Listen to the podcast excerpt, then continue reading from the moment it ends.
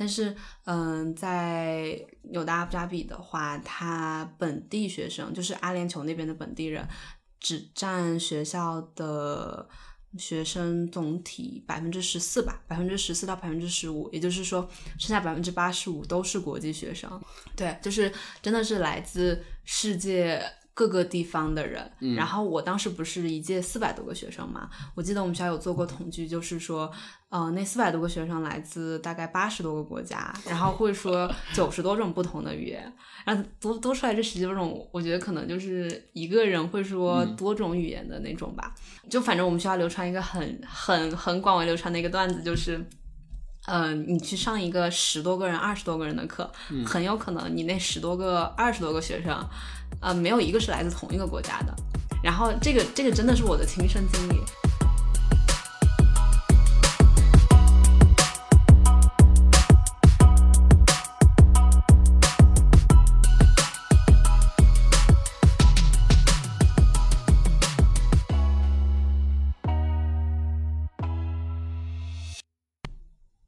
欢迎来到无限可能，我是 Rise Panda。然后这一期我邀请我的朋友 Jennifer 来做一期播客。我们之前是通过一个活动认识的，听说他在纽约大学阿布扎比是吧？嗯，就是那个学校读书。然后，呃，关于这个学校，其实网上有非常多的那种文章跟视频吧，而且对这个学校有非常那种好奇，因为大家会觉得一听这个学校就特别觉得是土豪学校，然后什么录取率很低啊。还有很多很多，然后我对你呃，可能个人也比较感兴趣，因为我们之前有聊过一些比较共同的话题，可能是旅行啊、播客啊，对，可能我们就待会儿来聊一聊这些问题吧。嗯，好的。然后先给大家简单介绍一下自己吧。嗯，好，Hello，大家好，呃，我叫 Jennifer，然后也可以叫我 Jenny，嗯，我今年十九岁，然后我现在在纽约大学阿布扎比分校大二在读。呃，然后我是修的双专业，一个是主修计算机，然后另外一个是交互媒体。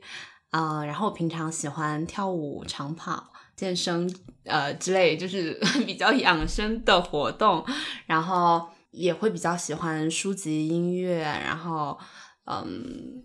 这样相当于说一些嗯能够输入性的内容吧。然后我还是一个播客的。粉丝对，然后也是因为播客这个事情跟米熊哥认识的，就很巧。然后第一个问题，我觉得我特别想聊的就是，嗯嗯嗯，要不然你先给大家简单介绍一下纽约大学阿布扎比这个校区吧，或者你们的学校。OK OK 啊，就其实你之前在问我这个问题的时候，我还因为我我比较担心说我是这个学校的学生，所以说说的内容不是很客观嘛，我还专门有去。网上搜他的 简介，然后我记得当时是那么说的，就是他其实是呃纽约大学在全球的一个分校，然后开在呃阿联酋的首都阿布扎比，然后我们学校是一零年建校，然后到现在是十一年，然后它是一个以通识教育为核心的私立学校，当然这些是一个比较官方的介绍，嗯，那。我自己听说的版本的话，这个也是我跟我呃一个学长吃饭的时候有听他聊起的。校长说，其实我们学校最先开始建立就是呃纽约大学的校长和阿联酋的一个王子嘛，还是反正是一个王室成员，就呃好像喝了喝了一次咖啡，然后这个建校的理念就是在他们的呃一次咖啡的交流当中萌生的，然后。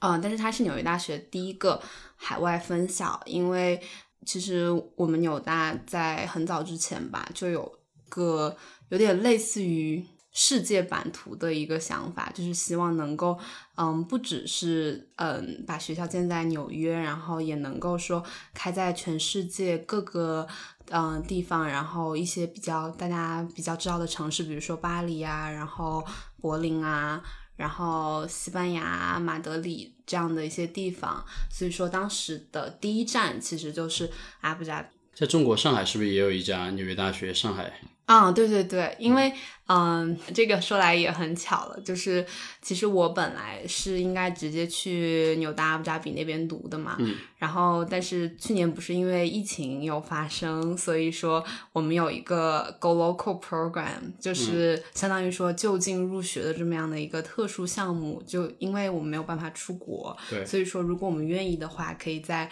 呃，纽大上海分校校区借读一年，所以当时上学期我就去了这个项目，所以相当于也有体验过了上海分校吧。嗯，那现在纽约大学主要就三个学校嘛，三个校区或者是？嗯，它是三个主校区，就是这三个校区是可以有资格去发放文凭的，就相当于说，嗯，它是能够相当于你学生去那边，然后四年读完，然后它能够给你。嗯，发学士学位的这么样的一个资格，然后其他的我知道的，在呃全世界各地，像我刚才有提到过的法国巴黎、德国柏林，然后西班牙马德里，还有意大利呃等等的这些城市也有分校区，但是它可能就是说，嗯，大部分学生，就比如说纽大。纽约校区或者是纽大阿布扎比校区的学生会去那边交换一个学期到一年的时间，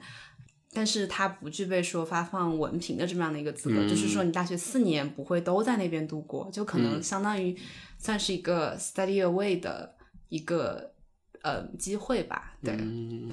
你当初怎么想着就是申请纽约大学阿布扎比这个校区的？其实我这个学校，嗯，我是高一。嗯，应该准确来说，就是高二刚刚开始的时候就很喜欢他了，就有点相当于我的初恋，我的初恋学校，对，就一直就很喜欢他。当时是我的一个学姐给我介绍的，然后现在她仍然是 我的学姐，对，她也去了这个大学。嗯嗯，她当时呃有跟我说这个学校啊，就是很很很棒，然后也很特别，因为。嗯，高中的时候是在成都外国语学校嘛，然后当时我身边同学大部分是准备呃英美方向的留学，然后我自己其实也是最先开始准备的美国方向的留学，因为除了这个学校之外，我其他所有的申请都是美国方向的，嗯，但是他当时就跟我说，呃，这个地方很特别，就是坐落在阿联酋，因为我觉得其实大部分。中国的朋友就很难有机会，就是说，我觉得旅游的话，去迪拜肯定还挺常见的哈。我经常看见大妈大爷在那边迪拜的观光团旅游组织什么的，但是我觉得真正在这个地方读书的话，可能相当于说还是比较少的，所以我会觉得这是。挺特别的一个地方，然后他接下来又有跟我说，就是这个学校确实有开出呃令很多申请者很心动的一些条件，就包括当时我也是特别的心动，所以就有很考虑它。是什么很心动的条件？因为我之前在网上有看到一些传言。对吧？就说，因为这个学校应该是所有的资金都来自于阿联酋政府，对这个政府，所以他们是石油大国，非常有钱，嗯，然后也很愿意在教育上有所投资嘛，嗯，所以我不知道是不是给学生有一些哪些是学费全免，还是奖学金，还是什么？因为我之前看有个传言，传言是不是进去就是什么什么两百万这种就到手了这种。嗯，有这种吗？就就其实现在呃，媒体上面有很多呃，相当于说喜欢发这种呃文章来吸引大家眼球嘛，嗯嗯，但确实是嗯，我们如果去的话，它会有一些奖学金的帮助，因为嗯，这个学校其实从成立到现在，所有的资金都是由阿联酋政府那边提供的，嗯嗯，所以嗯，他们在成立的时候为了。吸引一些优秀的学生，所以说会提供给学生一些帮助。但我当时其实考虑到，就是要去申请这个学校，主要是三个吧，就是多方面考虑。第一个也有物质，呃方面的考虑，然后第二个是文化环境方面的考虑吧，然后第三个是我觉得一些发展机会的考虑。就综合下来，我会觉得它还挺让我心动的。所以给了你们什么福利吗？啊，对对对，就嗯，其实现在还好了，但是我了解到的就是，嗯，一九年、一八年之前，因为我们学校是二零年开始有扩招嘛，嗯，然后所以扩招了之后，可能相对来说奖学金分摊到每个人的头上的比例就会减小。但是在一九年之前，大部分的学生都是只要你被录取了，嗯，四年的呃学费，然后生活费，包括来往返的机票的费用，嗯、都是有给你涵盖完了的。然后每个学期他也会。给学生发呃一些生活费，就相当于说，就你去那边的话，就是真的可以不用嗯花一分钱，尤其是对于一些就是比较贫困的学生吧，就是非洲那边来的学生，就真的是一个很大很大的帮助。因为我知道，就是我们有一些呃可能比较贫困家庭来的学生，他相当于是他们家庭里面的第一位大学生嘛，嗯，然后嗯家里面的条件就是如果。按照正常的学费来说的话，是没有办法支持他上这样的大学的，因为我们学校其实是一个私立学校。如果按照正常来算的话，一年的光学费方面都要五万多美刀的样子，就对于一个美国中产家庭来说，还是一笔就是真的是很不菲的嗯嗯支出了，所以真的有帮助到他们很多。特别是我知道他们有些还会把，因为我刚才有提到说每个学期会发生活费，就是嗯零花，我们我们说的是零花钱给大家嘛，他们就会把零花钱寄回给家里面，然后嗯就是相当于说也有帮家里人减轻一些压力，我觉得嗯就真的是很棒。所以之前是每一个入学都会有奖学金，还是说你入学之后要单独去申请这个奖学金？他真的就是说，每一个学生就是只要他呃，他给你发了录取通知书，然后你就有呃四年的全额奖学金这样的。但是因为现在嘛，就尤其大家知道 疫情期间，呃，石油价格有降低嘛，然后而且我们学校也有在扩招，所以奖学金发的没有往年那么多。嗯就我知道我呃后期进来的学弟学妹，包括我同期的一些小伙伴，就如果家庭实力还是挺不错的话，他可能就会给半奖，或者是说不给机票的往返的那个费用呃费用，对对对。但是嗯、呃一般正常来说的话，还是会帮你涵盖掉很大一笔费用。我觉得嗯，这真的是很很不错。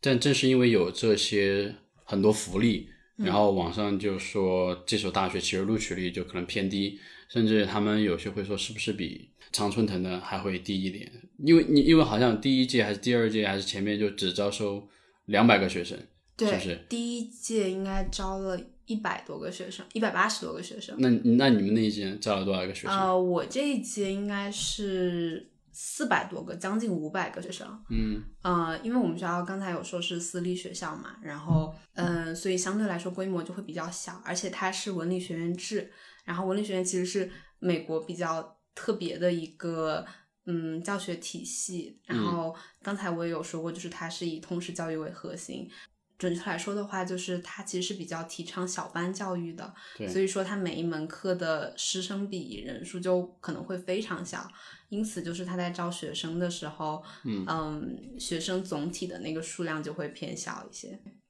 所以你当时怎么被录取的？我当时就有什么窍门吗？我觉得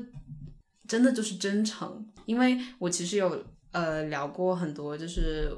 也同时被我们学校录取了的朋友嘛，我发现大家真的就是很不一样的人，就是嗯每个人都有自己的特色，呃，也有自己的一个嗯很吸引人的特点吧。嗯，所以说，其实我觉得没有一个那种相当于万能公式之类的东西，嗯就是你只要满足了学校就会录取你。我觉得一个就是呃像我刚才说的，就是你要有自己特别的，无论是个性啊还是想法方面也好。然后嗯另外一个的话，我觉得就是你真的要让学校看到说，我选择你是因为。呃，就是出于很真诚、真诚的对你的喜欢的，因为我我们我们其实之前有有在说过，就美国大学申请特别像那种就是海王谈恋爱，就是因为我们可以同时给很多个大学提交申请，就有点像海王在谈恋爱的时候会同时骗很多个小妹妹，然后最后可能别人被你吸引到了之后，你还会拒绝他之类的。但是我们学校的话，大部分我知道录取的学生都是在早录取阶段，它叫 ED。嗯，就是相当于我们到时候会有一个绑定协议，就是就是在这个阶段的时候，你只能申请一所学校，而且他录取你了，你就要去他。所以说，一般大家都会，嗯，向自己的女神笑，嗯，就是给到他的申请，而且就是他会让你写文书，这篇文书就是学校会给你一个题目，然后让你作答，就是写文章的那种。他就可能会问，就是你为什么要来我们学校啊，或者是说，呃，你为什么呃喜欢这个专业呀，什么之类一系列的问题。所以说，我觉得如果你足够真诚，然后让学校知道说你真的很嗯了解他的话，他就会被你打动的，就有点像你表白的时候写情书一样，就是对方要接受你，你肯定是情书里面有哪个点打动了人家。然后你刚才有提到你在那边读的是计算机专业，对不对？啊，对。怎么想要选这个专业的？啊，其实 这个专业就是我，我不知道为什么，就我很多呃认识的朋友，最近开始认识我的时候都没有期待过我是学这个专业的。嗯，对。但我其实对这个专业就是也是比较早吧，我觉得就是我高一的时候就笃信，就是说未来在大学里面就算。不把它当成我的专业，就是也希望是能够尝试一下它相关方面的课程，因为我高中的时候就开始编程了嘛。哇。嗯，就自己平常喜欢做一些呃网页啊，然后一些小游戏啊之类的。小游戏的话做出来也会给自己班上的同学玩。就你真的是看到别人能够用你做出来的东西，然后并且能够享受的话，那种感觉其实是。真的是很棒很棒的，而且我当时记得是，哦，我高中的那个计算机老师人就特别的好，知识讲的也很清楚，然后也很受学生喜欢，而且他最重要的是，就是他平常会给我们一些。有点有挑战性的任务去给我们做，嗯，就比如说我印象特别深刻，就是我们当时第一个月上他的课的时候，因为我们很快就完成他给我们的那个作业了嘛，然后他当时就给了我们一个任务，就是我不知道你有没有玩过那个游戏，叫二零四八。有点类似于跟一一二四吗？那是吗？就就变成的游戏吗？啊，不是不是，就是有点像俄罗斯方块之类的那种意志，好像就推嘛啊，对对对，变大，对推格推方块的那种。但那那段时间特别火。对，然后他有让我们自己去复刻那个游戏，就是写代码就把那个游戏写出来。然后，呃，当时我我就还挺激动的，因为我就没有想到说，就其实学这么短的时间就能够写出来这样的游戏嘛。嗯。然后，所以我们当时，呃，因为那会儿我们班还在开运动会，晚自习的时候我就已经有点按耐不住那个激动，开始就开始疯狂在写了。然后我印象特别深刻，就是我当时是我们班第一个把这个游戏写出来的人。当你写出来的时候，就有点像。一道数学题做出来了的那种，就是会给你智力上面带来那种愉悦，没有办法描述的那种兴奋感。当时也是因为这个契机嘛，然后到后面的话就有说做网站。就我高二的时候，因为那会儿我自己很喜欢摄影，所以我就有做一个摄影的个人网站。然后去放自己平常的一些摄影作品啊什么的，就比如说下次我碰到有同样喜欢摄影的朋友，我就可以直接就是就是把链接发给他，就说你可以去我的网站上面看我的一些照片什么的，我觉得就还挺挺挺好玩的。所以你选计算机这个专业，我觉得跟你高中的经历就是有关系的。然后你学编程是从高中开始的吗？还是？嗯，对，我是从高中开始的，因为初中的时候其实。我觉得国家的那个义务教育好像也有涵盖这个部分，就是有教呃老师教这个方面的内容。但是高初中那会儿，大家基本上还是上计算机课的时候在打游戏什么的吧。就我当时也在打游戏，所以 就就没有很很了解这个方面。我也是从高中才开始的。然后就发现这个兴趣爱好，并且自己也做的挺不错的，然后就选这个专业。是，嗯，那你在那个学校读书的时候？学业压力大吗？因我我感觉计算机专业是不是学业压力还蛮大的？嗯，真的，因为我觉得计算机专业算是一个真的挺内卷的专业吧。尤其是我身边有很多呃呃学计算机的男生朋友，就是我很多时候很很羡慕他们一点，就是他们真的可以就一天九个小时、十个小时的投入，就是不睡觉的那种。然后在这件事情上面真的花很多的精力，而且竞争也会比较激烈。但但同时就是说，你真的能做出来东西的话，就是反馈给你的那个兴奋感也是，嗯，没有办法描述。那那其实你刚才有聊到你们学校是以通识教育为主，嗯嗯，但是你本身学的是计算机，所以我不知道就是你们学校会给你提供一些计算机之外的一些课程吗？算是通识嗯对对对教育，或者是怎么样就我怎么样去理解这个学校它的一个通识教育是吗？嗯其实通识教育来说的话，就是把它翻译成好理解一点的逻辑来说，就是我们在大学前两年都是不用决定自己的专业的。就像我现在给你说我是计算机专业的，是因为我大一下学期的时候有给我们那个计算机系的主任发邮件说。呃，我已经挺确定我对这个专业的热情了，所以说我想要把这个当成我的专业，然后会有走一系列的流程，所以我的专业定下来。但是你在大学前两年都是没有一个相当于说强制性的要让你去选择某一个专业的，所以说相当于整个学校的课程就是不同专业的课程，你都可以随便选择，只要它没有前提要求，就比如说你要上完了这个一零一的课，你才能上一零二的课，这之类的要求，嗯、你都是可以去选择的。所以其实我除了计算机呃的课程之外，还真的有上很多别的课程。因为如果按照百分比来算的话，我大学第一年应该只有百分之三十到四十左右的时间在上计算机相关方面的课，因为我高中也有自己学嘛，所以说，嗯，上了大学之后压力没有那么大。嗯，然后其余之外的课程的话，我就是在上我刚才说的那个交互媒体的课，然后我自己也有去上一些呃文学还有电影方面的课，因为其实也算是我平常的一个爱好，所以嗯也挺希望能去感受一下，就是在大学里面，就是真正把这些东西当成一个课程来上是什么样的一个体验的。那其实我觉得还蛮羡慕这种，就是我觉得可能欧美的学校都是有这种设置吧，就是大学生前一年两年是自己可以自由选课，然后之后你再决定自己的专业是什么，你是有一个探索的一个过程。嗯但是在国内其实没有这个机会，嗯嗯，你可能大学进去之后就是这个专业，这个专业可能是你只是高中之前对它有一定的了解，嗯，但是可能你真正接触到这个专业之后，你会发现并不喜欢这个专业。你哪怕是要去转到其他一个专业，它其实都是有名额限制的。嗯我当时大学读的是生物技术，哇，真的吗？对，但我一点都不喜欢这个专业。你要去实验室做实验啊，去解剖啊。我我觉得我是一个比较想跟人去沟通、去聊嗯天、比较外向的这种，不适合待在实验室去跟实验器材、跟数据去打交道。嗯但当时可能大一下期是有转专业这个机会的，嗯但当时我觉得都还行吧。然后后面过了这个机会之后，我发现这个专业不是我喜欢的，所以我就没有机会了。但是又不喜欢这个专业怎么办呢？那就再选一个专业吧。所以我当时其实英语是自己的第二专业，就是就是啊周六周末去上课，对。所以我觉得还蛮羡慕国外有这种可以自己去探索这种机会的。据我了解吧，嗯嗯我周围可能感觉这样应该可能百分之六十、百分之八十不太喜欢自己的一个专业的。如果觉得自己不喜欢这个自己的一个专业，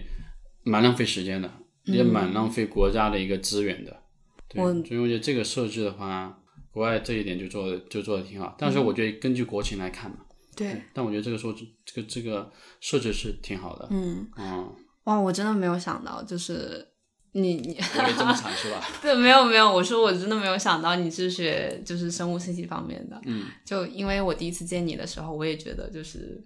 怎么说呢，就是如果你告诉我你的专你的本专业是英语的话，我会觉得很 make sense，OK，因为就就是给我那样的一个感觉。哦。但是我不知道你有没有一种感觉，就是说，当你真的对呃一个东西有热情的时候，就比如说你的第二专业英语，嗯，你会很愿意在它身上花花时间时间，就像你刚才说的，就是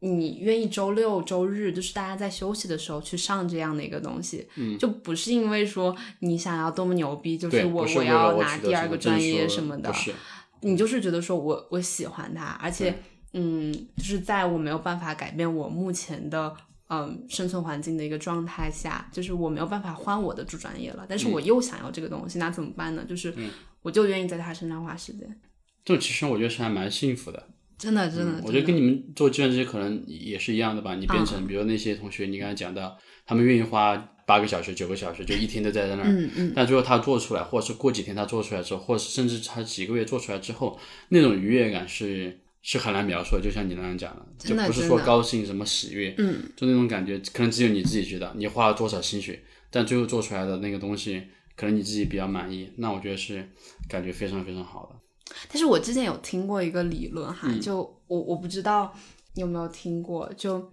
就其实说，嗯，国外大学能够让你自由的选择专业，也是存在一些劣势的，就就是因为你有太多的选择了，所以很多时候，如果你这个东西你做不下去的话。你就很容易放弃，呃，对，你就很容易放弃，你就很容易转向另外一个方向。就再换个专业。对，就是就我之前有看过一个文章吧，叫《The Paradox of Choice》，选择的悖论。呃悖论，就是相当于说这个世界上有成千上万种不同的人生，就是然后你前面的人也告诉你说有无数的选择放在你面前等待你去选择，但是真正到最后的时候，就只有一种，就是你能够选择的也只有一种。就像我们在国外大学选专业一样，就是虽然学校给你提供了无数的选择，然后也把这个选择的路为你敞开了，但其实大家最后都是一样的，就是说我们能够选择，无论是生活的方式还是自己的专业，都只有一种。有些时候，我甚至在想，会不会你最先开始，你给我一个限制，就你给你提供很多选择，其实并没有什么差别，就在结论上面，而且甚至有些时候有外力去。相当于 push 你自己去，就是说，OK，你不能改变了，你就必须要在这个事情上面坚持下去。你反而就一条路走到黑，就坚持下来了，然后最后成为了这个领域里面的大咖。我觉得都是很有可能的。但我的理解还是应该有选择的一个选项，让别人去去选择，嗯，然后他的一个结果他自己去承担就好。如果你选项都没有，他没有选择的余地的，这是很难受的一件事情的。嗯，对，我觉得这这是我理解的。就哪怕我的选择是错的，你自己去承受就好了。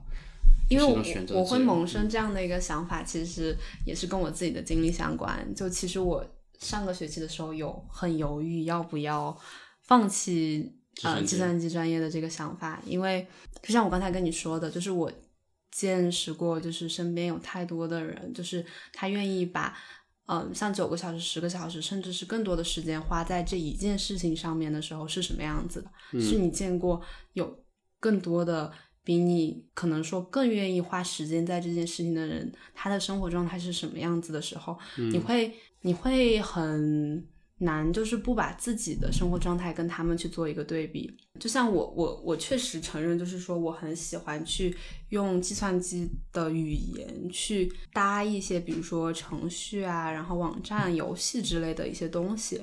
嗯，但是可能在计算机的其他的一些，比如说偏抽象的理论方面啊，或是我就没有那么相当于说去感兴趣感兴趣，嗯，并且我发现就是自己其实还有更多其他的东西，我也是就是很想要去要了解，然后也很感兴趣的，就像我刚才跟你说过的，嗯电影啊，然后文学方面这些也都是我很感兴趣的东西，所以他们很自然的也分走我生命当中的一部分时间，就让我没有办法说把我的精力就投入到那一件事情上面，所以我有些时候就会很不由自主的产生怀疑，就尤其是在计算机这么卷的一个专业 下面生存，就是嗯，你就会怀疑自己的热情。那你没有想过，就是说自己其实你不管是选什么专业，其实你是选这个专业是有一个目的的。打个比方嘛，你觉得你这辈子要做什么事情？你觉得那个事情需要哪些能力？然后你倒过来推，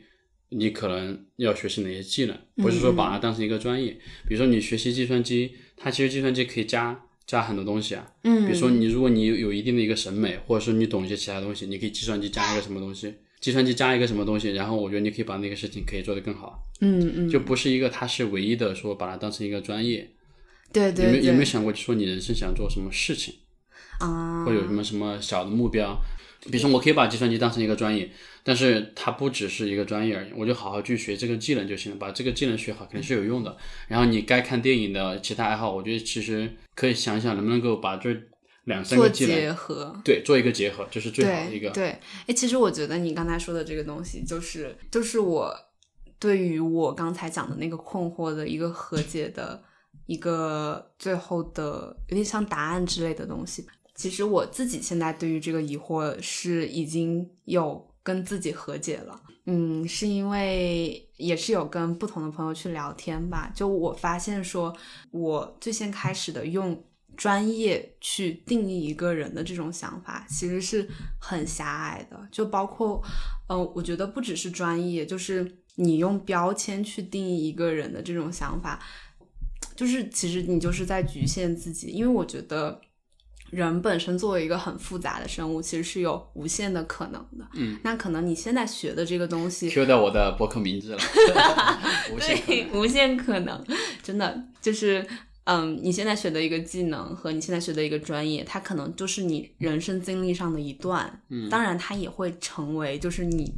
为什么成为现在的自己的这么样的一个理由？但是它不妨碍，就是说你永远有去尝试新的东西这么样的一个机会和选择。所以我觉得我当时有跟自己和解，就是我觉得我学习计算机是因为我对它的某一个方面感兴趣，但是它不影响我去对其他。的一些东西产生兴趣，并且去学习其他的一些东西，嗯，而且我很相信的就是说，它可能会成为我身上的一个，就是一个特点吧，就是甚至在未来的某一个时刻，还能够帮助到我去完成和学习更多其他的，嗯，我想无论是想要去嗯接触的人啊，或者是想要去了解到的事，所以我觉得你讲这点就蛮重要的，就是还是要和解吧。就打个比方嘛，比如说我喜欢英语，我喜欢的英语原因是什么？我要去究就究其境嘛，或者去看的目的。其实我是想用英语把它当成一个工具，跟不同国家人去沟通，看他们的一个生活状态，或者说去获取信息。然后跟外界建立一个连接，但是你当时把英语做一个专业的时候，你不只是是要学什么口语听力是吧？你要学很多很多东西，嗯那东西可能并不是你感兴趣的。比如说一个例子，什么应用语言学、语言学的一些东西，我觉得就很枯燥、很抽象、很很枯燥。然后比如说学翻译，我我觉得我也不搞翻译，嗯，我觉得我会简单的口语学不同的一个口语表达，然后把自己的发音练得好一点，听力练得好一点。所以我就我更侧重听说。然后阅读应该大家都简单的都没有问题嘛，但如果是写的话，你会发现我就是很差，我承认，我我觉得那个也不是我需要的，就是我知道我要什么东西，你不可能说我英语哦，那你提出图形，那每一个都要好，那如果每个都要好的话，那你可能那个目的就不是说用英语当成一个工具去沟通跟交流，你可能把英语当成一个你自己的一个职业一样，嗯，对，所以我觉得就是说它是一个，就像你这样讲的，它是一个大类嘛。对你可以只关注其中一两个小点是你最感兴趣的，对，然后去把它学好就行了。所以我当时大学的时候就花了很多时间去练自己的发音，然后去模仿很多的电影啊、电影电视剧，嗯，他们怎么发音，然后去学一些口语的一些表达，然后去参加很多英语角或跟语英语相关的一个活动，可能反而让我把英语给学好了。因为我知道很多英语专业的也好，他们什么都要学，但很多学了。可能他们会觉得没有用，嗯，对，所以我觉得就是还是要在想，你你自己想要什么东西，你不可能每一样都要，每一样都要学好的。真的，真的，我觉得就很有意思。你就是你有没有发现，我们刚刚在聊的时候，就有一个点，就是当你去探索这些东西的时候，就反推回来给你自己的，就是你能够通过这些事情去更了解我自己到底是一个什么样的人，然后我想要什么样的东西，我想要什么样的生活。嗯，所以其实。啊，就包括你刚才也有问我，就是说我人生有什么计划，就是我想要干什么样的事情。就我觉得说，我当然有很很多很多，就是我想要去尝试的东西。但是我觉得其中一个不变的核心，就是我想要有更多的作为人的这么样的一个经历，就是不断的去拓宽自己作为人的一个。广度和一个生命的深度，因为我觉得，就是当你能够去体验，就是有更多的经历和体验之后，就像你去撞上一些东西之后，它会反弹回来，你就会在有限的时间里面更了解到说我自己到底是一个什么样的人。然后，所以我觉得这个过程真的是让我永远保持好奇心，就是说保持对生活热情的一个方式。就还是要问自己吧，自己想要什么东西，然后跟别人去比较的话，我觉得就特别困难。你跟别人比，那永远都是无止境的一个比较。那如果你只要问你自己想要什么东西，我觉得让自己能够开心，自己觉得 OK，就蛮重要的。但其实这个也也蛮困难，也需要时间吧。对，因为我觉得我们我们都不知道我们自己做的选择是怎么样的，也可能你过五年、过十年，你可能态度又变了，或角度又变了。虽然说我们现在是这样讲，但我觉得就就就没有关系啊。我现在这样想，我就这样去做就行了。嗯，对啊，所以我觉得我当时就很 OK，我自己的一个选择。比如说我学生物的时候，我大三开始去上课，就是为了因为要考勤嘛，但从来没不听课，因为我知道我也没有办法去改变。嗯，嗯我转专业这件事情，我又不喜欢生物，那我就唯一能做的就是去上课，我看英语的一些东西，我干我自己的一个事情，然后我这边也保证能够毕业就行了。嗯嗯，就是我就好像是一个不太好选择里面的一个比较好的一个做法或一个行动，嗯，所以我大三大四就去听课，然后完成作业，我只要要求我能够毕业就行了，我没有想过绩点，我没有想过要去拿什么奖学金，嗯我只要能不挂科就行了，然后把我的时间都去拿去做英语。真的真的，因为我觉得一个人的精力是很有限的，所以你只能把它给到说自己真的感兴趣的一些东西。那么说回来啊，你这个在学习的时候，其实我还蛮，嗯，就我蛮关注一个点，就是因为我还蛮关注跨文化这一个领域的。比如说你在你们那儿读书的，我从网上了解，就是说好像呃一个班上或者说你们的学校来自不同国家的人，好像就是。就是叫对对对 diversify，对，就对非常的多样性。所以我在想，就是你在跟不同国家的同学在一起学习或者在一起生活，嗯嗯，你觉得你的感受是怎么样的？就其实你刚才讲的 diversity 这个东西，也是我当时选择这个学校很重要很重要的一个原因。我觉得甚至可以说是最重要的一个原因吧。因为当时其实我没有发 offer 之前，我有跟我爸妈说，就算他一分钱都不给我，我也去笃定了。你们就给我钱就行了。真的真的，就是其实这个学校是我见过一个能把 diversity 就是做到这么极致的学校，我目前真的只见过他一个。就用数据来说嘛，一般正常我们美国大学里面的话，嗯，百分之八十到九十的学生都是美国本土的学生，然后大概只有百分之十到百分之二十，就甚至比百分之十还要低是国际学生。作为国际学生，就中国人在里面占的比例肯定就会更少嘛。但是，嗯，在纽大阿布扎比的话，它本地学生就是阿联酋那边的本地人，只占学校的学生总体百分之十四吧，百分之十四到百分之十五，也就是说，剩下百分之八十五都是国际学生。对，就是真的是来自世界各个地方的人。然后我当时不是一届四百多个学生嘛，我记得我们学校有做过统计，就是说，呃，那四百多个学生来自大概八十多个国家，然后会说 九十多种不同的语言，然后多多出来这十几种，我觉得可能就是一个人会说多种语言的那种吧。就反正我们学校流传一个很很很广为流传的一个段子，就是。嗯，你去上一个十多个人、二十多个人的课，很有可能你那十多个、二十多个学生，呃，没有一个是来自同一个国家的。然后这个这个真的是我的亲身经历，就是呃，我大一的时候，大一上学期，我们学校有一个政策，就是你刚进校的时候，呃，每个学生会被分配到一个有点类似于嗯学生小组的那种，就会大概就是十个新生一个组，然后会有两个高年级的学长学姐带你们。然后大家就会呃一起聊天啊，一起吃饭什么的。然后这九个人一般也是你大学里面刚进去就认识的第一批人嘛。然后我印象当中就是我当时那个小组里面真的没有一个人是来自同一个国家的。我记得就是我是中国的嘛，有嗯阿联酋本地的，然后有美国的，有葡萄牙的，然后有菲律宾的，然后有巴基斯坦的，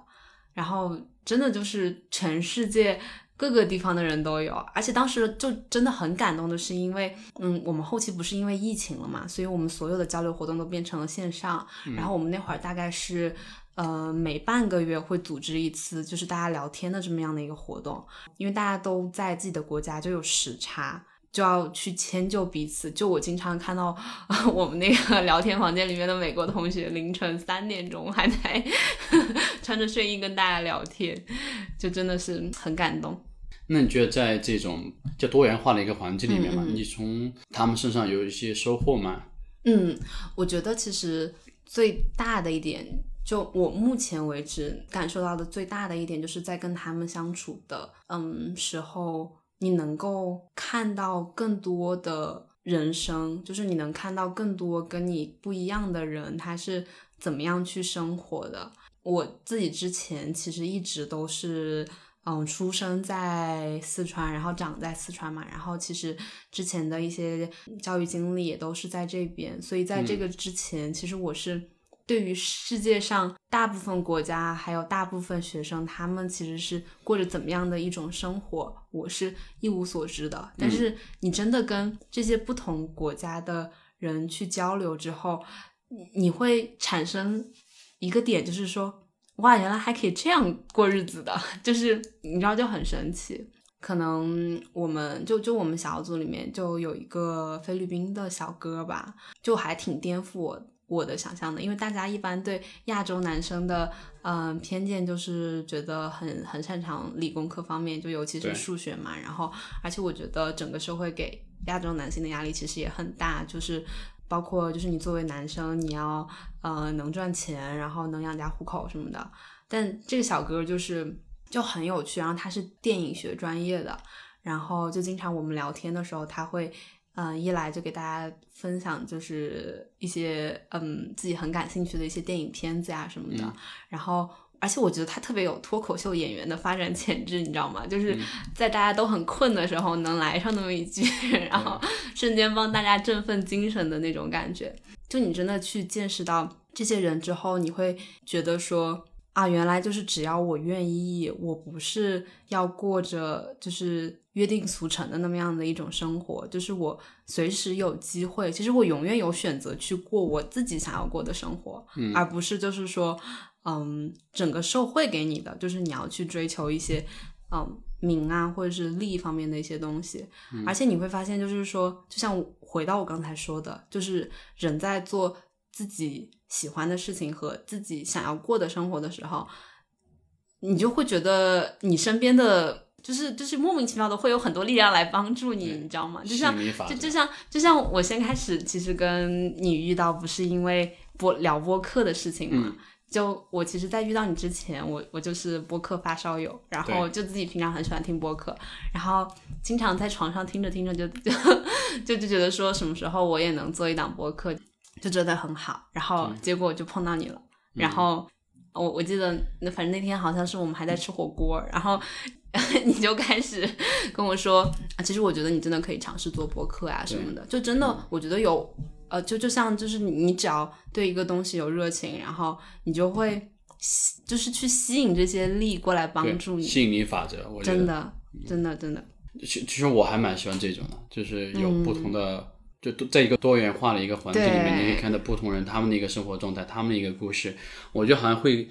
让我变得更更平和吧。你会知道有人比你可能过得更差，有人比你过得更好，但这个好和差都是你自己去定义的。但我意思就是说，好像你更能够就是 cherish what you have right now，你能够珍惜你现在所拥有的，你更你不会觉得我好像我。抱怨自己出身多么多么不好，或者什么好像有别人没有的，嗯，然后好像你也不会太羡慕别人有的东西，因为你会发现，就我们用物质条件也好，或者说用外在去衡量，你会发现其实就是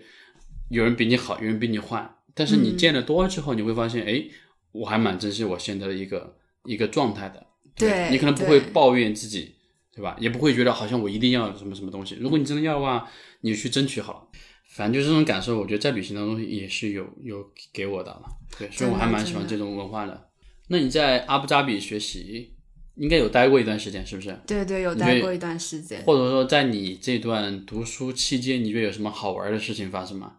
给大家分享一下。其实我觉得是有消除我我之前对于阿联酋，然后包括嗯他们方面的文化的一些误解吧。就其实我最先开始。嗯，去这个学校之前有一个特别搞笑的事情，就是我拿到 offer 之后，我也肯定有跟家里人说我要去这个学校嘛。对。然后我当时我外婆，我现在印象还特别深刻，就真的是拉着我的手跟我说：“乖乖，你不要去了。”就是就是跟我说，就是你为什么要去一个每天在打仗的地方的那种？然后当时我就一瞬间我就发现说。啊，原来大家对于阿联酋是这么样的一个印象，就是，然后我我也有很耐心的跟他解释，就是说，其实那边真的很安全。就，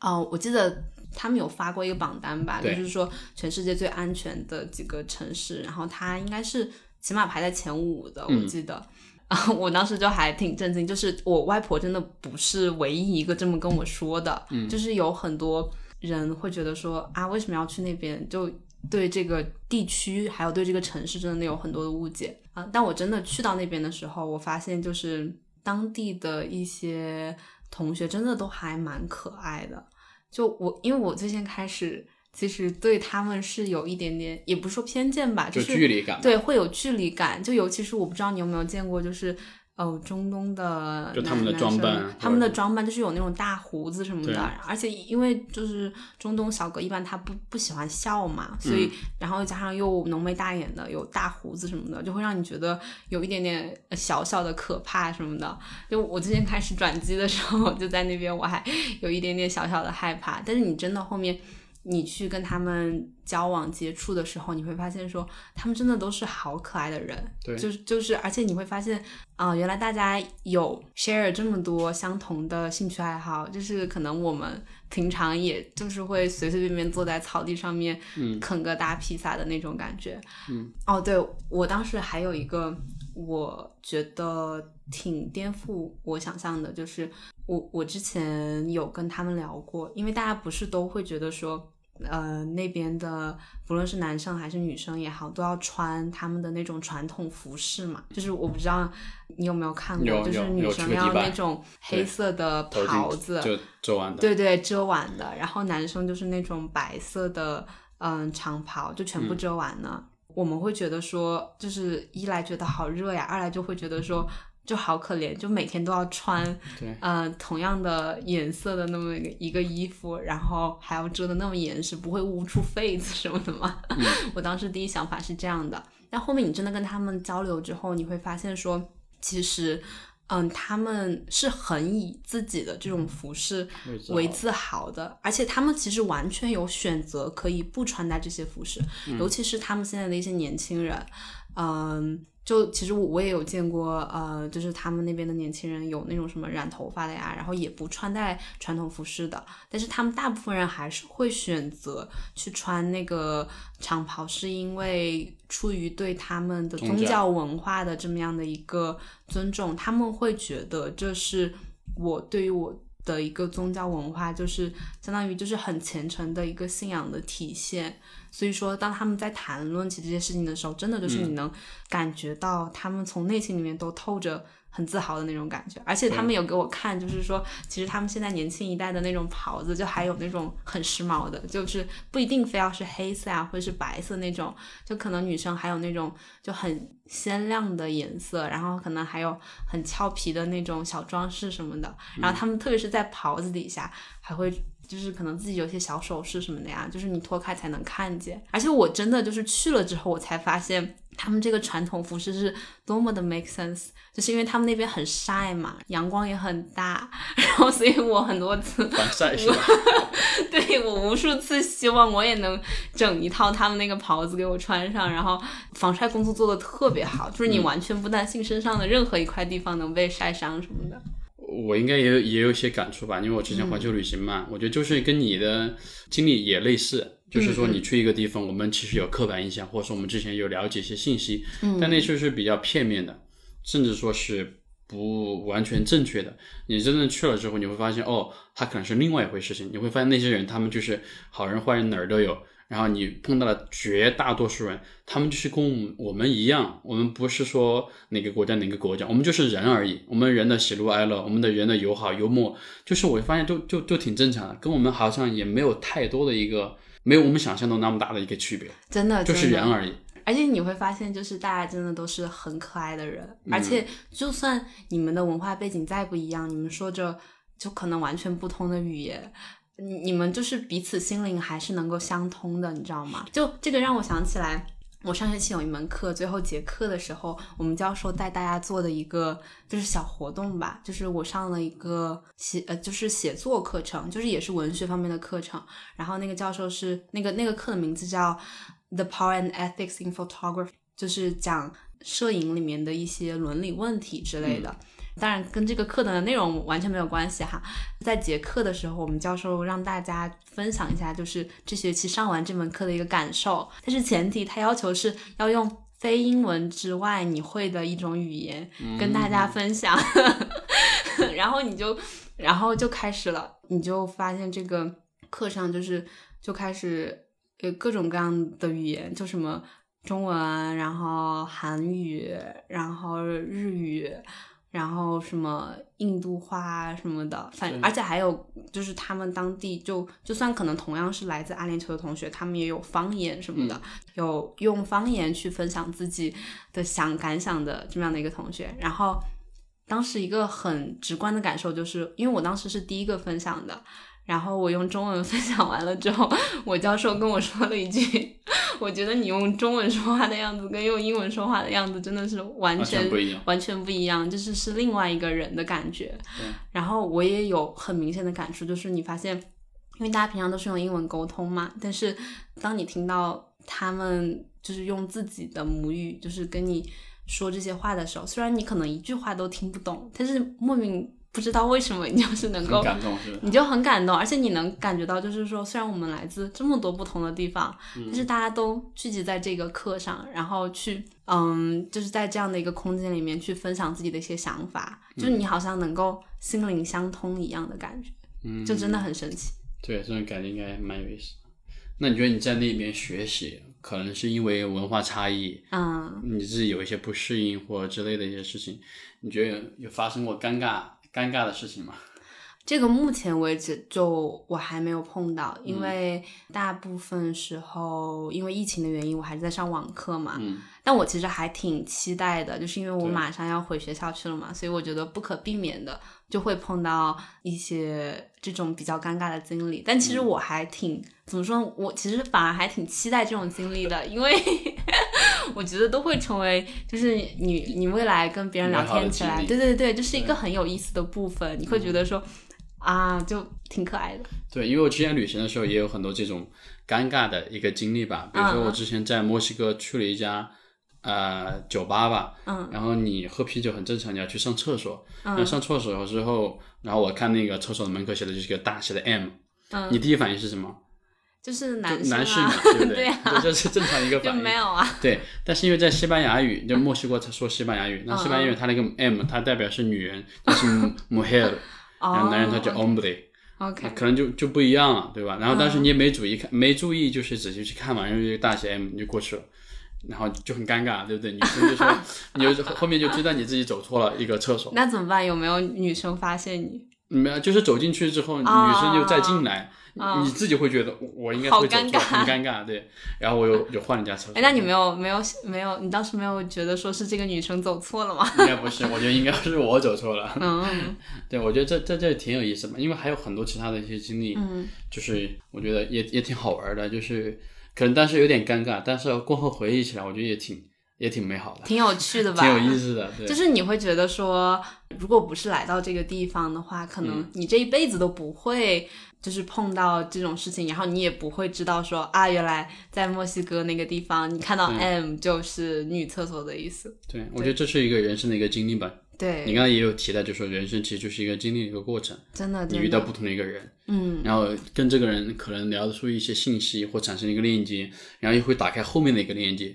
我觉得就有点像超链接，就上网那个超链接的感觉。啊，对对对。你通过我获得一个信息，通过这个信息就得着着，可能认识另外一个人，或者那个，真的，最后就变成一个网，就铺开了那种。就是在不断链接的感觉。对。而且我有发现，就是说，你真的可以用你的爱好，就是去链接到很多人，就包括我，其实也用播客链接到很多很多的人。嗯。就最先开始有链接到你嘛，然后因为我们在活动上面认识，是因为播客。嗯。然后。后面就很莫名其妙的这一个月，就因为我们就是在我们上一次见面中间隔了一个多月的样子嘛，呃，这一个月之内，我其实真的还用播客链接到很多我现在还蛮聊得来的朋友的，就真的是完全就是从不认识，然后因为播客聊起来的，就很神奇。我觉得这有点像什么感觉，就是我们每一个人他都是活在自己的一个楚门的世界里面，或者叫平行世界。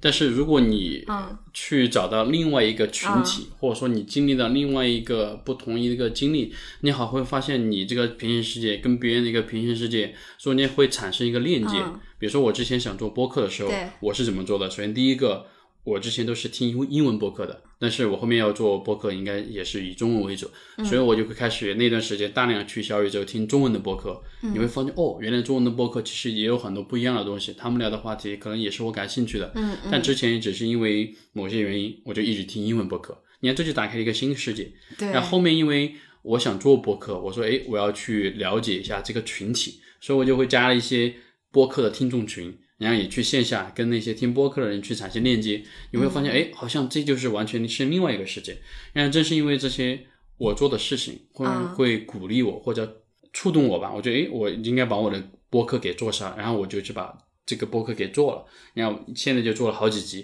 我觉得好像我其实我的人生就会被改变了那么一点点。对，真的所以我，跟他们去了解，会发现可能就挺有意思的。因为之前就是我自己在听播客，嗯我自己有些感想，但是其实你没有跟别人去交流跟沟通。那如果你加入这个圈子里面，我就会发现，哎，挺有意思的，好像是你的平行世界，你的楚被门世界开了开了一个小口，然后你进去，然后带了一些东西过来，你你回到你的自己的世界，然后你自己的一个平行世界或者叫楚门世界，其实就是变化了一点点。真所以我就就就挺有意思的一个一个经历吧，对。然后我们刚好说到这儿，其实你平时也想，就是你平时也有在听播客，是不是？对对对，真的就是 播客发烧友，很你是喜欢。从什么时候开始听播客的啊？我其实就是今年年初的时候开始听的，嗯然后当时很巧，是因为我之前其实完全不知道有播客这个东西的。我之前嗯其实是 follow 比如说 YouTube 和哔哩哔哩上面的一些 UP 主比较多嘛，然后当时是我 follow 的一个 UP 主给大家推荐了一个音乐播客，因为我自己平常很喜欢听歌嘛，然后那个音乐播客叫 Vibration Studio。然后在小宇宙上面，然后我当时就因为这个 UP 主我就去听了，嗯，我就下载了这个软件呢。但其实我对这个音乐播客就还没有特别有感觉，就是我觉得呃也挺好的，但不是我的菜。但是嗯，我就有在小宇宙上面看到其他的一些播客节目嘛，然后瞬间就像打开新世界一样，对，对，然后我就开始就是按耐不住的就开始疯狂听起来了。而且我觉得，嗯，就其实播客也是一种很方便的你去嗯输入的一个形式，就像平常可能比如说我早上起来刷牙呀，然后或者是我做早饭呀，然后或者是。我就是骑车去学校的路上，就我都可以听这个播客的感觉，而且就大部分的形式，我觉得都还蛮轻松的。就其实就像我们今天一样，就是嗯闲聊嗯闲聊啊，然后就几个朋友聚在一起，而且你也会觉得就是说，你好像就在真的围观了他们的这一场闲聊，你知道吗？嗯，而且我觉得，就大部分做播客的人，真的都还是蛮有意思的人。就你从他们的聊天里面，就你有些时候真的能听到一些还蛮触动你的一些想法，就不像一些可能聚会上面没有什么营养的聊天，你可能真的就是你在播客上面听到别人的闲聊，就可能那一句话，你你就好像一个开关一样，你就被点到了的那种感觉。所以我觉得就是听播客可能带给我的一些触动吧，嗯。然后可能比看视频或者是阅读文章来的更大一点。嗯。对，当然我觉得我我听播客啊，我觉得更多是一种陪伴吧。然后在陪伴中，可能你会有一些收获，但是可能没有太去强求，我一定要听什么什么什么，说要有什么什么的收获，没有。其实你会发现你在通勤的时候，你在睡觉之前，早上起来之后，做饭的时候，做卫生的时候，然后都可以听都可以听播客，然后你会把它当成一个背景音乐在听。然后我觉得它是有一种陪伴吧，然后我会发现我好像洗碗好像也没有那么 那么枯燥了，就是你做某通勤好像也没有那么枯燥了，你就戴着耳机，你就是你自己的一个世界，或者说你和这个播客产生的一个世界了。嗯，对，所以我觉得这是一挺有意思的一件事情嘛，而且我就发现听播客之后，好像对播客里面的人，好像真的信息会记得更牢。比如说这个播客主他什么专业，他哪个大学，他聊什么内容，他跟这个嘉嘉嘉宾什么关系，好像我觉得反而比看视频要要记得更牢。我也不知道为什么，就是隐隐之中就是能记住好像更多的一个细节，跟嘉宾能够产生链接吧，这种感觉。对对，你知道为什么吗？就是他们有嗯做过研究，就是说其实人的耳朵是一个很灵敏的器官，就是呃，很多信息你单纯用耳朵去捕捉的话，就是能比你用眼睛或是其他的器官是能够捕捉到更多信息的。就包括说你刚才说的陪伴，就是当你用听觉去感受这些人的时候，他给你的那种情感上面的链接，其实可能会更强。就像你刚才说的陪伴这个点，其实你有点到我，就真的也是呃，我为什么喜欢播客的一个原因，因为因为我觉得现在社会。的状态下面，就大部分人的一个状态，就还是很多时候会是自己一个人独处的状态吧。就我觉得孤独是人生的常态嘛。对。但是你打开播客的时候，你就会觉得好像一直有这样的一群陌生的朋友。我觉得可以这么定义，就是因为你跟他们是陌生人，但是他们又给你感觉就好像是你的一个朋友的那种感觉，就是永远有这么一群陌生的朋友陪在你身边，而且你能够从他们身上。通过他们的嘴巴去看这个世界，嗯，就有一种我虽然现在在这样的一个空间里面，嗯，然后我一个人，但是我一点也不孤独，反而就是能够看到超出我这个空间更多的一些东西，所以我觉得真的就很有意思。那你平时一般会听什么样的一个播客啊？啊，或者说有从哪些节目当中就是有所收获？比较经常会听的节目。一个是叫不合时宜吧，我不知道你有没有听过那个节目，我这节目还挺火的。对，我觉得他他其实整个节目也没有说，嗯，是有一个恒定的一个主题，就我觉得他可能更多的是对一些社会热点啊，或者是一些朋友身边的经历，就是的一些感悟吧，就相当于几个主持人在一起，大家发表一下自己的意见啊什么的。嗯，然后。还有一个叫 Inner Game 内心戏。啊，这个我没有啊，对对，这这两个跟跟不合时宜其实是挺像的，就还有那个忽左忽左忽右，忽左忽右啊，对对对，声东击西，是的，这个也是我平常经常听的一个节目。啊。然后还有一个我觉得很有意思的叫谐星聊天会，OK，因为这个是它其实有点像脱口秀的一个形式吧，因为他们本几个嘉宾都是脱口秀演员嘛，因为我自己平常也是挺喜欢听脱口秀的嘛。怎么说呢？我觉得脱口秀还有幽默感这个东西是一个很有力量的东西。就你发现很多，就你生活当中你难以启齿的一些话题，或者是说一些嗯很很深刻，就是甚至很尖锐的社会问题，但是当你用啊很具有幽默感这么一个方式讲出来的时候，你会觉得就挺自然的，就很自然，而且就是。就算你会觉得他甚至有些时候很 offensive 的时候，就是你也不会真的被 offend 到，因为你就是知道就是大家在开玩笑嘛。嗯。而且就算你观众被 offend 到了，因为这是一个脱口秀的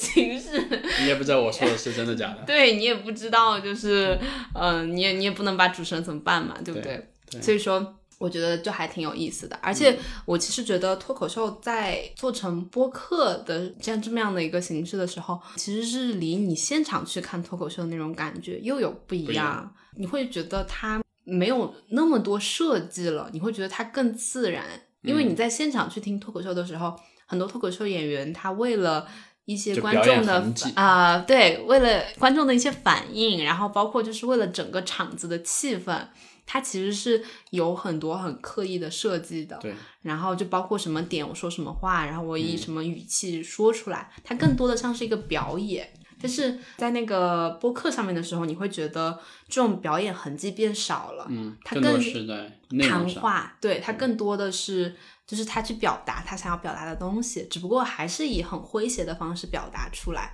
所以会给我感觉其实更自然吧。你说，因为我们刚才不是说到一个时间分界点嘛？就其实，在如果青年那个活动之前的话，我是听小宇宙听的比较多。但是当时因为我不知道你记不记得，就大在场大家好像都对另外一个 A P P 情有独钟。理想。对对，看理想。看理想。对，所以我后面就去下载了这个 A P P。嗯。两个节目我也真的挺想推荐的。对。一个叫看理想电台，它其实给我感觉。比起播客的话，要比起小宇宙上面的播客的话，要更多一点文艺青年的感觉。就是你从电台的那个呃两个字眼上面就能感觉到，就很像那种就是上个世纪台湾的那种那种电台的感觉，你知道吗？就是我我觉得听播客，其实我们跟哪个播客其实有一定的距离感的，嗯，因为我们只是用耳朵这个媒介去感受它的一个节目。那如果是文字的话，那有可能就是你的眼睛，对吧？如果是视频的话，可能是眼睛还有耳朵啊，有多重感官嘛。但是我我不知道为什么，好像通过播客这个内容，就它那种距离感，但是又可以让我特别特别的亲近。就是跟嘉宾的那个距离，我你知道会产生那种，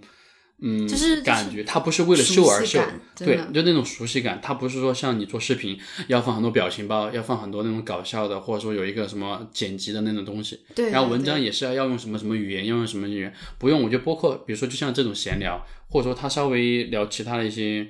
内容吧，我觉得那种那种感觉好像就很。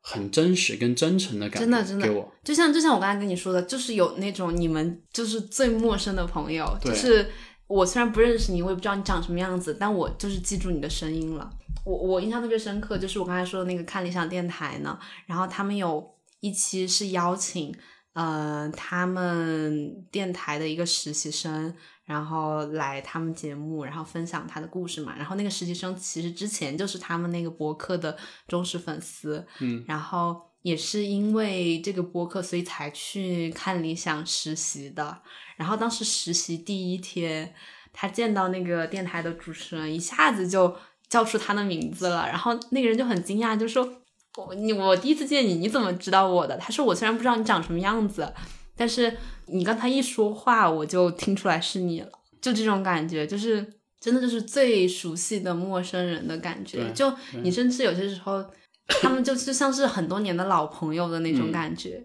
所以我觉得这就是听播客的很有意思的一件事情吧。嗯，那种陪伴感，像你刚才说的熟悉的陌生人，而且我听播客就老是给我一种很很享受、很舒服，有点像做冥想或者做自己一件哦对那种喜欢的一个事情，然后你就不慌不忙，然后你就在这听播客就行了，就那种感觉就是我觉得很难用其他的一个东西来来来代替。我觉得看文章可能你会觉得眼睛很累，看视频你会觉得你脑子里面好像乱七八糟。因为视频它可能就是为了一个效果嘛，但是我觉得播客好像就是一个在安静的讲出他的故事，你感兴趣就听，你听了之后你会有更多感触，但你不感兴趣听其他的一个节目，你慢慢就会产生那种一个链接的一个过程，对，然后变成一个熟悉的陌生人，就那种感觉特别特别好，那种距离感我觉得很舒服，而且你就会有些时候觉得它不像很多视频一样，就是它会有很多设计去夺人眼球的，就是它好像就像你刚才说的就。像一个不争不抢的那么样的一个人，就是你喜欢我就喜欢，你不喜欢就算了，然后就在那边静静的等待被别人发现、被别人听到的那种感觉。但是你你真的就是你听进去了的人，你就很很容易对对对对。就听播客这个群体，我觉得这就挺有意思的。如果就是说，如果你听播客的话，我觉得可能会更容易跟你成为朋友。对，我觉得这群人很特别。我觉得跟看文章。或者是更看视频的嘛，我觉得好像是有一点，虽然说有交叉，但是我觉得还是不同的一个群体。因为我觉得你既然选择了听播客这种方式，我觉得你可能是更我我的感觉哈，当然这不一定是真实。我觉得你可能是更有耐心、更真诚、嗯，更 open minded，对，就那种就人吧，我会给你这几个标签的感觉。嗯，因为我在想，你一个播客节目，你看我的播客节目可能一个小时多。或其他一个播客可能至少也四五十分钟，甚至有些播客有两三个小时、四五个小时都有。你愿意花这么宝贵的时间去听这种长时间的一个节目，好像按照外界的一个定义吧，好像也没有教给你什么成长类、什么学习类那些东西，就是知识。你为什么愿意花这个时间？但如果你花了这个时间，我就会觉得这群人就挺有意思、挺特别的。而且我会发现，就是就像你说的。我觉得他真的聚聚集了很多有共同的这么样的特质的一群人，就是在他就像是一个 community 的那种感觉，对，就把所有人汇聚到这个 community 里面，你会觉得就是带有一种惺惺相惜的那么那么一种感觉，对。而且我不知道哈，就我觉得其实喜欢听播客，就我目前为止碰到的朋友，嗯，都是你很容易能跟他真的开展一段对话的人。就是你你会发现，就是他有东西等着你去挖掘，就是你们能就是进行很多深度对话的这么样的一些人。嗯，所以我就觉得很有意思。你有没有想过自己做一档播客节目？然后真的绝对有，而且毫不夸张的说哈，就我之前其实是有一点点萌生这个想法，但真的就是因为有链接到你，就是活动里面有碰到你，因为当时你不是一直在跟我说，就是就安利是吧？对，我觉得也不是安利吧，我觉得你当时给了我很多鼓励啊，就真的有 push 到我去很认真的思考这件事情，因为。当时你给我的一个感觉就是，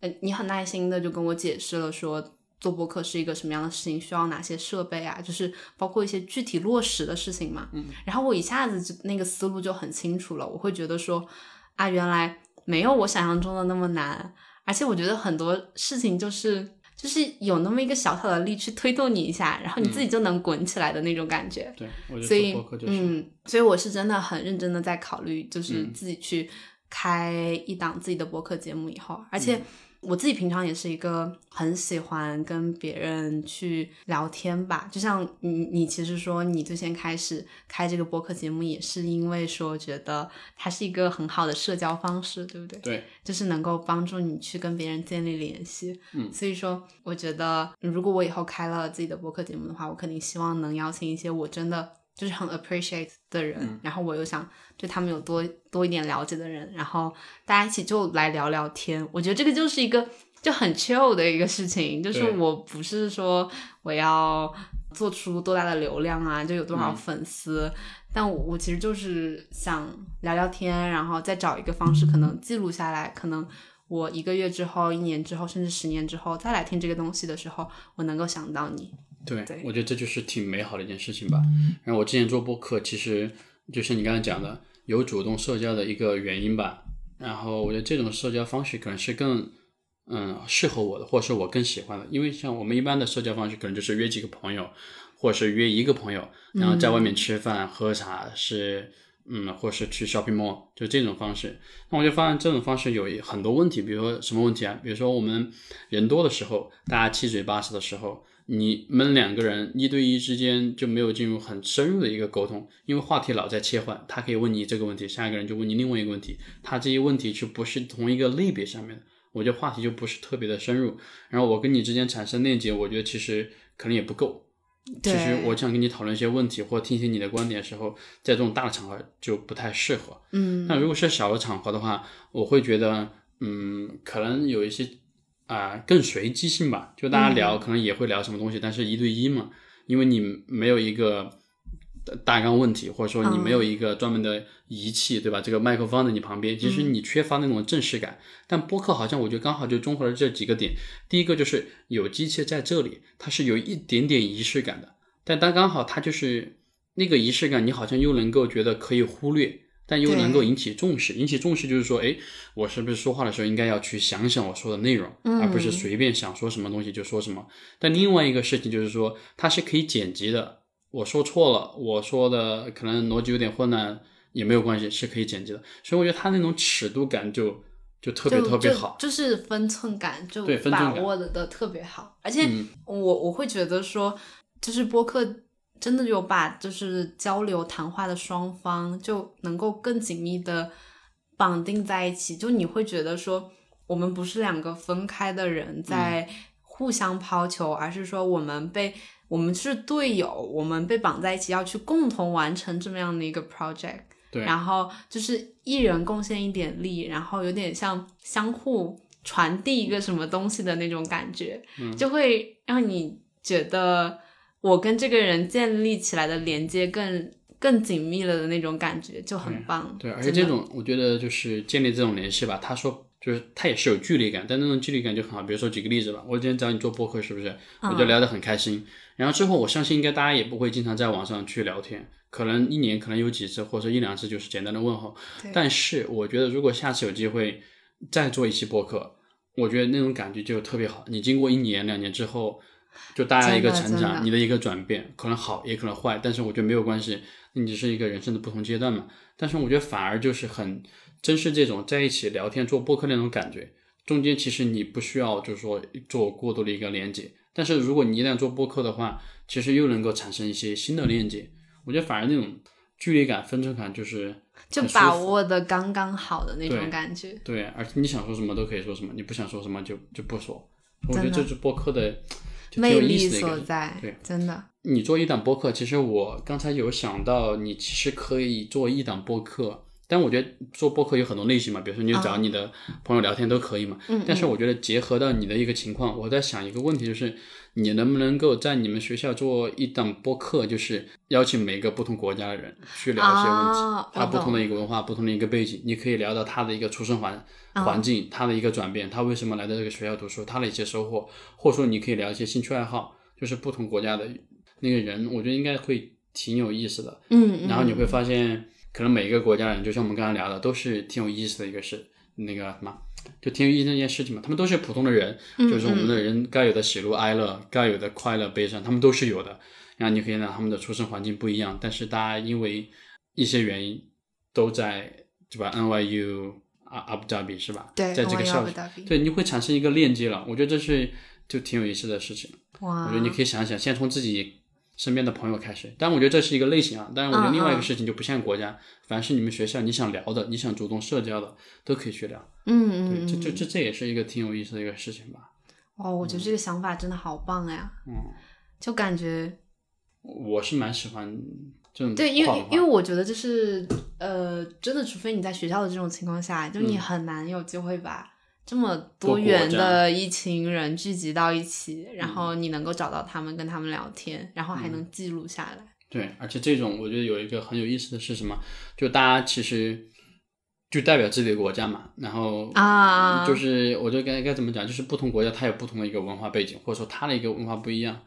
然后他还跟别人去讲述这个故事的时候，我觉得自然的会带着是的，是的，我觉得很多时候其实就是他不一定要讲很多很宏大的东西，嗯对不就是就自己的他故事他的一些小故事，就包括我们刚才说的那些小点啊，就啊是一些很细细小的经历，我觉得就是很有趣的东西，真的。啊比如说，你可以讲讲你 你读初中、高中的时候，怎么早上六点钟起来，晚上十一二点钟睡做作业。你看，这就是很正常。你过了之后，你就聊嘛，这是一个现象嘛。嗯，嗯真的。像比如说我了解日本就会好一点，但韩国跟我们差不多，嗯，对，就也挺严重的，就是那个学习的压力。他们甚至比我们更严重。对，就很疯狂。所以我觉得你可以聊很多，就是教育，就他们小时候玩什么东西，怎么娱乐的，嗯对，就可以聊很多。但可以回去再想想，当然也可以聊一些新的东西。但是我觉得你其实有这种多元化的一个背景，其实可以好好利用一下的。而且你本身对多元化也很感兴趣感感兴趣吧，或者跨文对化，你可以聊很多美食啊、旅行啊，对吧？比如说我们想去他的国家，他有没有什么特别推荐的？你看看本地人的推荐，哦就给自己国家打广告的感觉。而且我在想，你这个完全可以，就是你的一个项目，我觉得没有，真的就是完全没有人在做对，你甚至可以给你们学校申请奖学金，真的来完成这个事。就你先做十期，做二十期，你可以去跟学校聊，这学校就是他们的一个成果啊，这是你 NYU 自己学生做的，采访每一个不同学校，那七八十个国家，那就可以做七八十期，你可以把它当成一个就是一个小的 personal project 一个。project，嗯，你反正还在这儿读三年书，我就完全够了，这是对你真的让我每一个不同国家，真的就是因为我觉得类似的对话在我们学校其实每天都在开展，真的每天都在开展，因为但没有记录，我觉得。对，因为我先开始去那边的时候，就是我我当时去这个学校有一个很特别的事情，就是它是它是这样的，就是它的申请过程跟美国其他大学有点不一样，就是你投递了之后，他会对你先进行筛选，然后他可能会锁定，就每一它有几轮。每一轮他都会锁定可能差不多一百多个、两百个他的心仪学生，嗯，然后给你发面试邀请，然后然后他们学校帮你买机票，就相当于说所有的是他们就把你飞过去，然后要去当地面试啊，对当地，然后呃他们说是面试，但其实就是三天的旅游，对，就是呃那种公费旅游项目，你知道吗？就在学校里面，就是你吃也在学校里面，住也在学校里面，嗯，平常就是。课余的时候就带你去周边旅游，就什么清真寺啊，他们那边的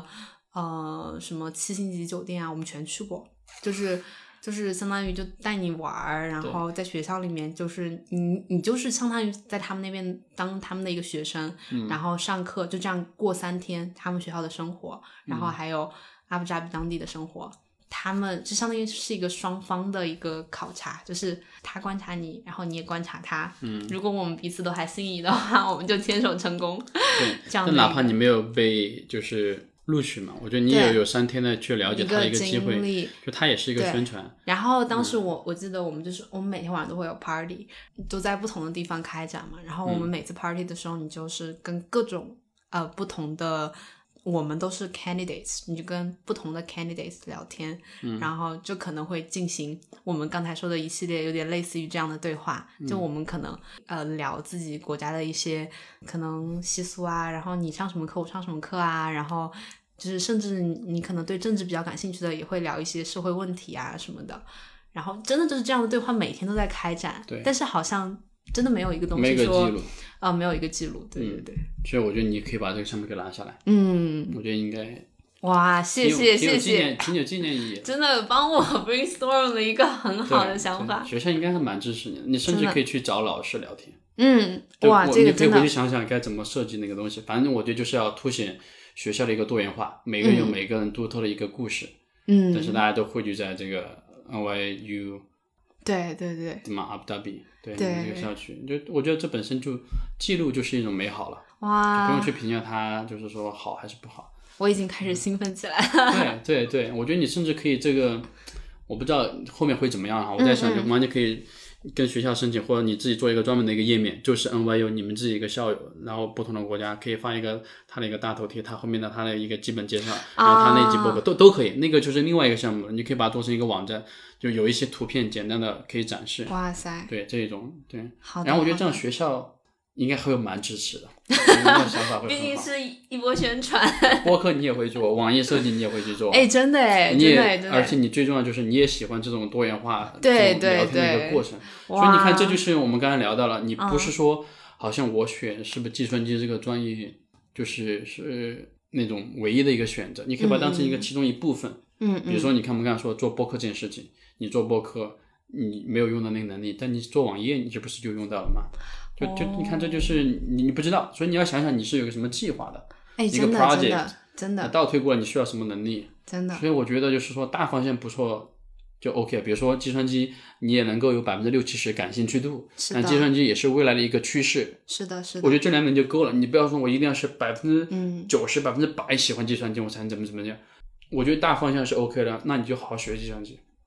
不是说我一定学了计算机我就要出来当什么程序员、当什么编程，不一定。真的你，这个技能是可以。而且我觉得像这样的事情，就真的是只有我能做，因为对对因为就是刚好这个世界上碰到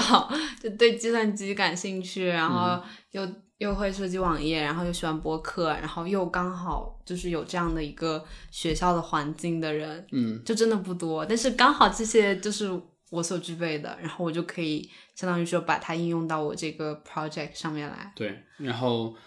我觉得就是这就是一种记录吧，文字可以记录，图片可以记录，播客可以记录，叫声音嘛，或者叫视频也可以记录。但是我觉得目前来看的话，可能播客就是挺好的一种方式。你后面你也可以尝试视频，嗯，对，因为我觉得文字还是有它的一个就缺陷性吧。所以我现在就是在想，就是能把这些东西给它其实是多个维度的这种记录下来，就是挺好的一件事情。然后嗯五十年、一百年之后，后面的人想看我们现在的生活，我们现在年轻人在想什么东西，它就是一个史料啊。哇，这个这个时间。真，的太感谢了。但这个播客就是它只是一种媒介嘛，你具体要做创意性的工作自己去做，但你可以有很多 project，嗯。你可以单防教职工啊，这是一个 project，学生呢就是一个 project，嗯嗯嗯，对，有很多很多种。你目前有什么打算啊，啊或者是计划吗？当当然就是学业上面的。啊，第一步是先要回去，先要成功的回对回到阿布扎比去，然后开始我的学校生活吧。因为毕竟还是网课了这么久，我还是真的非常非常向往就是那边的学校生活的。因为其实我觉得我前段时间就大部分的学校经历还是在上海纽约大学那边的校区体会到的嘛，所以我还对于后面我的这个学习还挺期待的。嗯，目前的话，短期来说，哦，下学期就除了我还是会正常修计算机和那个交互媒体的课之外，我有想探索新的东西，就是我选修了一门电影方面的课程。嗯，对，然后感觉你视频要拍起来的感觉。是的，到时候我们应该会拍小短片。对，我还挺期待最后就是能拍出什么样的作品。我觉得你后面可以做很多事情，播客跟视频，嗯，跟你自己感兴趣的事情结合起来，然后又能跟学校结合，我觉得应该就不缺经费了。你可以好好的把你这个 project 做起来。嗯嗯，真的，我我其实我脑袋里面都是有一些构想的。哇，对，好，那我们今天就差不多到这儿吧。我们的播客的待会儿可以闲聊一会儿。今天太开心了。其实我还蛮期待，就是说你去那边生活一年两年之后，我们再做一期播客，可以啊，我觉得谈谈在那边的一个。感受，或者说你对你自己的一个未来的一个打算。嗯所以嗯，我觉得我们今天就是一个简单的一个引入的一个部分吧，但我觉得这可能就是一个就是一个小树苗一样，你后面嗯再去浇水，它可能就会长又长大。开始了。对，但就现在就不用着急，中间我觉得我们给就是各自去成长对对，各自去成长，然后到时候再可能一两年回过头来，对，可能我的博客就死掉了。没有，我觉得说不定到时候我我要跟你预约。好好的，好，那就跟大家拜拜吧拜拜。